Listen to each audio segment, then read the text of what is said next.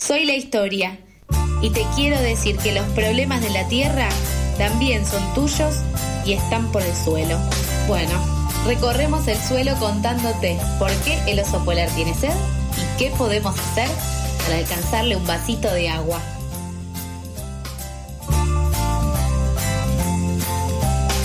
9 menos 10 casi de este miércoles de pasadas por alto en FM La Tribu y encaramos el último bloque del programa, Nico, con nuestra invitada de todos los miércoles, Lu Bernstein. Hola Lu, buen día, ¿cómo estás? Buen día, bien, Buen muy día. bien.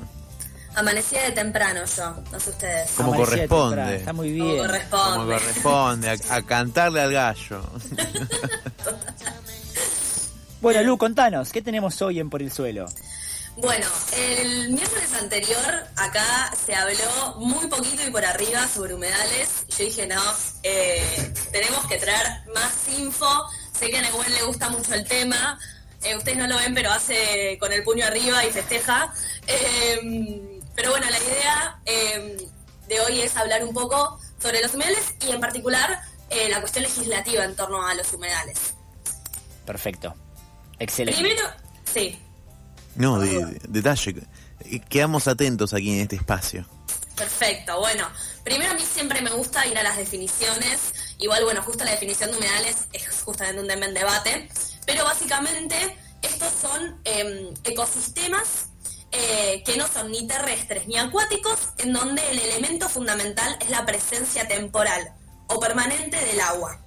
Claro. En Argentina tenemos eh, una gran diversidad y riqueza de humedales, eh, que de hecho ocupan casi un quinto del territorio nacional, o sea, una bocha. Eh, y hay de todo tipo. Está, por ejemplo, el Palmar de Yatay, en Entre Ríos, el Delta del Paraná, que es el más conocido, eh, las turberas de Tierra del Fuego, los salares de la Puna, entre otros. Y de hecho siempre solemos relacionarlo con el delta, pero hay un montón de ecosistemas que también son humedales y que hay que protegerlos. De hecho, eh, entre, entre estos está eh, el humedal de Chascomús, el pueblo de mi familia, yo lo voy a decir alto, eh, que Gran también lugar. hay que proteger. Gran localidad Chascomús y ideal para pasear y también para vivir, ¿eh? Muy lindo lugar para vivir. Lu- sumo también, bueno, en los humedales, mucha gente eh, se interiorizó en el mundo de los humedales por el Carpincho Gate, que sucedió hasta hace poco y que puso también en debate esto. Eso es genial. A mí me encanta cómo un meme puede eh, como Espectacular. impulsar un proyecto de ley. Es tremendo. Eh, y sí, ahora nos- lo que más nos representa es el carpincho. A mí me gusta salir un poco del carpincho porque es como que fue un bombazo de información eh, y, y Claro. también para dar profundidad como a la ley, pero fue excelente. La verdad que vino buenísimo. Bien, bien. Eh, bien. Bueno, los humedales son súper importantes porque, eh, de hecho, el 40% de las especies habitan ahí del mundo, eh, se cría y habitan los humedales, contribuye también, y esto es muy importante, a la mitigación del cambio climático porque absorbe carbono eh, y además previene inundaciones y es fuente de agua dulce y alimentos para eh, tanto como... Eso tiene valor biológico, ecológico, cultural y social además porque hay sociedades que viven en los humedales. Hay sociedades que viven y claro, exactamente eso. Yo lo que tengo para aportar hoy a esta columna es justamente el caso, por ejemplo, de la comunidad guaraní Yaberé en los esteros de Liberá, que es una comunidad de, hasta el último registro, 13 familias, pero que se ven totalmente afectadas en el debate de esta ley y que es importante porque también, además de como lo que acabas de mencionar, son humedales, contribuyen a la mitigación del cambio climático, son el hábitat de un montón de especies, son el hábitat de un montón de comunidades. Y justamente proteger los humedales les es fundamental a esas comunidades. Totalmente, bueno, de hecho, en, en- en lo que son, em, cuando se piensa un proyecto de ley para humedales, hay un montón y una gran variedad de actores que se ven involucrados en esta ley, porque hablamos de protección ambiental, obviamente, eh, pero también hay un montón de actores, eh, tanto, que ahora eh, una compañera nos va a contar un poco más sobre eso que les voy a decir, tanto de actores em, con intereses económicos como también personas que están viviendo ahí, eh, pequeñas y medianas industrias que están desarrollándose eh, y que no, no necesariamente le, ha- le hacen mal al ambiente. Y hay comunidades que básicamente viven y sobreviven gracias a los humedales y que hay que proteger totalmente. Bueno, de hecho, en este momento tenemos un proyecto de ley para la protección de, de humedales que es el de presupuestos mínimos para la protección ambiental de los humedales en Argentina. Todo el título les dije. Muy bien. Em, sí, esta ley busca em, proteger a los humedales, a los territorios y a las personas, como decíamos, eh, y se hizo a partir de una amplia y efectiva participación, integrando también la visión desde los territorios.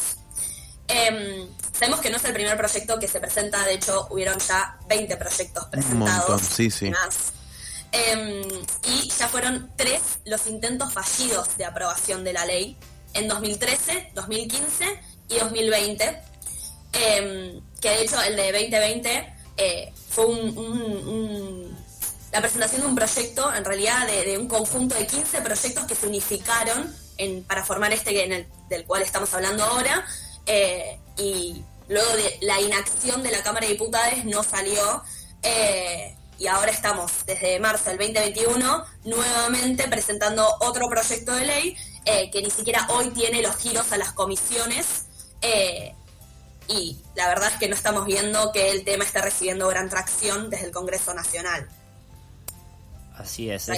viene complicado. sí. dije la semana pasada, pasaron que cité a un especialista en tema, eh, que lo sigo en Twitter, eh, César Masi, pasaron 393 días desde el último dictamen y bueno, ahí sigue esperando. El dictamen ya cayó, hay un, proyecto nuevo, como recién mencionó Lu, pero sigue sin tratamiento y de cara a que muy próximo en términos parlamentarios se viene el 2023, año legislativo, y que va a costar un poquito más todavía dar ese debate.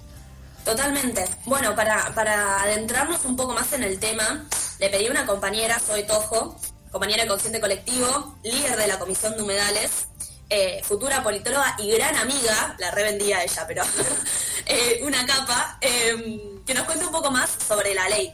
Em, ahí tenemos un audio de ella, podemos ir por el primero. Algunas cosas fundamentales que tiene esta ley son, en primer lugar, establecer lineamientos claros y generales para todas las provincias sobre cómo se tienen que usar los humedales y cómo no se tienen que usar y qué actividades si se realizan en los humedales pueden generar un daño enorme a los ecosistemas en sí y a las personas que viven allí. Esto es central de la ley. Pero además hay otras cosas que son muy importantes, como por ejemplo la creación del Inventario Nacional de Humedales, porque quizás muchos no lo saben, pero no tenemos un ordenamiento sistemático de cuáles son los humedales de nuestro país, qué características tienen, dónde se ubican, cuál es su valor, cuáles son sus servicios ecosistémicos. Entonces necesitamos una ley que justamente venga a sistematizar estos conocimientos que muchas veces existen pero que no están, eh, digamos, relevados por el Estado Nacional. Y por otra parte, otro punto muy importante es la creación del Fondo Nacional de Humedales. ¿Y esto para qué sirve? Bueno, para fomentar políticas públicas orientadas al uso sostenible y también además para situaciones de urgencia, como vimos que, suelen suceder eh, de incendios en zonas de humedales, bueno, que exista un fondo del Estado al que las provincias pueden acceder para este, funcionar como digamos un paliativo en estas situaciones tan urgentes que lamentablemente vemos que todos los años se repiten. Muy bien. Em, nada, súper clara Zoe. Eh, dijo varios puntos súper importantes. Em, a mí algo que me parece fundamental es que el Estado pueda tener registro de, estos ecosistemas en su gran variedad. Y algo que también, como para agregar, em, es importante es que eh, en nuestro país desde el 94, con la nueva constitución, los recursos naturales son de dominio originario de las provincias. Es decir, que eh, las provincias regulan eh, los recursos. igual no se dice recursos, pero no importa. Em, y justamente para equilibrar esta cuestión, la Constitución permitió al Estado Nacional dictar leyes que contengan presupuestos mínimos de protección ambiental. Esto es lo que provee pisos mínimos para el cumplimiento de determinadas protecciones ambientales a nivel em, país, a nivel nación. Eh, pero además le pregunté a Zoe cuál es la situación actual de la ley, porque se habla poco y nada de eso, Em, y acá en el segundo audio nos cuenta un poquito más sobre el tema. En este momento hay un proyecto de ley de humedales que fue presentado en marzo de este año y que desde las organizaciones ambientalistas consideramos que es el que tiene mayores consensos, tanto de los territorios como de sectores científicos y políticos. Entonces, a pesar de todos estos consensos que tiene el proyecto y del amplio apoyo popular, no ha avanzado ni siquiera en los primeros pasos del trámite legislativo necesario para que después pueda ser votado. ¿Por qué pasa esto? ¿Por qué nosotros creemos que esto pasa? Bueno, porque existe, existen tres sectores económicos muy importantes y con mucho peso que presionan para que la ley no salga porque verían sus ganancias afectadas por alguna de las regulaciones que la ley plantea. ¿Quiénes son estos tres grupos eh, o sectores económicos? Por un lado la minería, por otro lado la agroindustria y por otro lado lo que llamamos extractivismo urbano, eh, que es básicamente emprendimientos inmobiliarios que se desarrollan en zonas de humedales.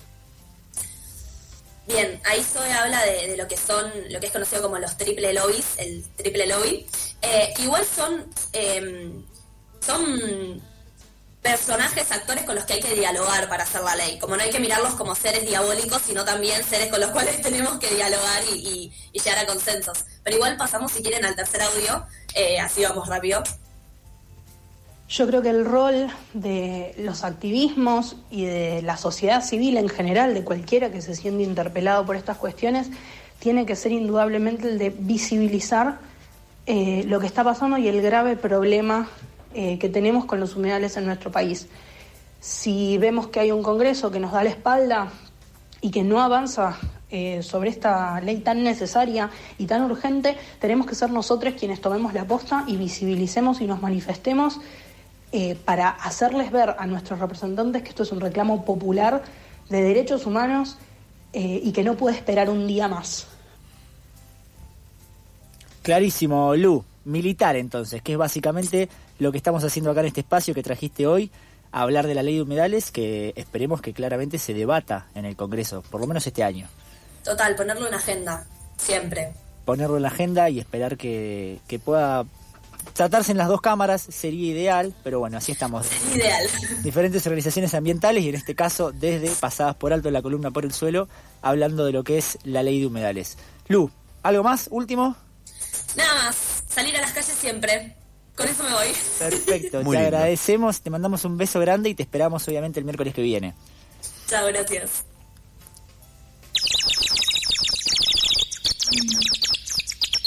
¿Madrugaste o seguiste de largo? No te pases, acá no estamos para juzgar. Pasadas por alto, tu cuota diaria de empatía.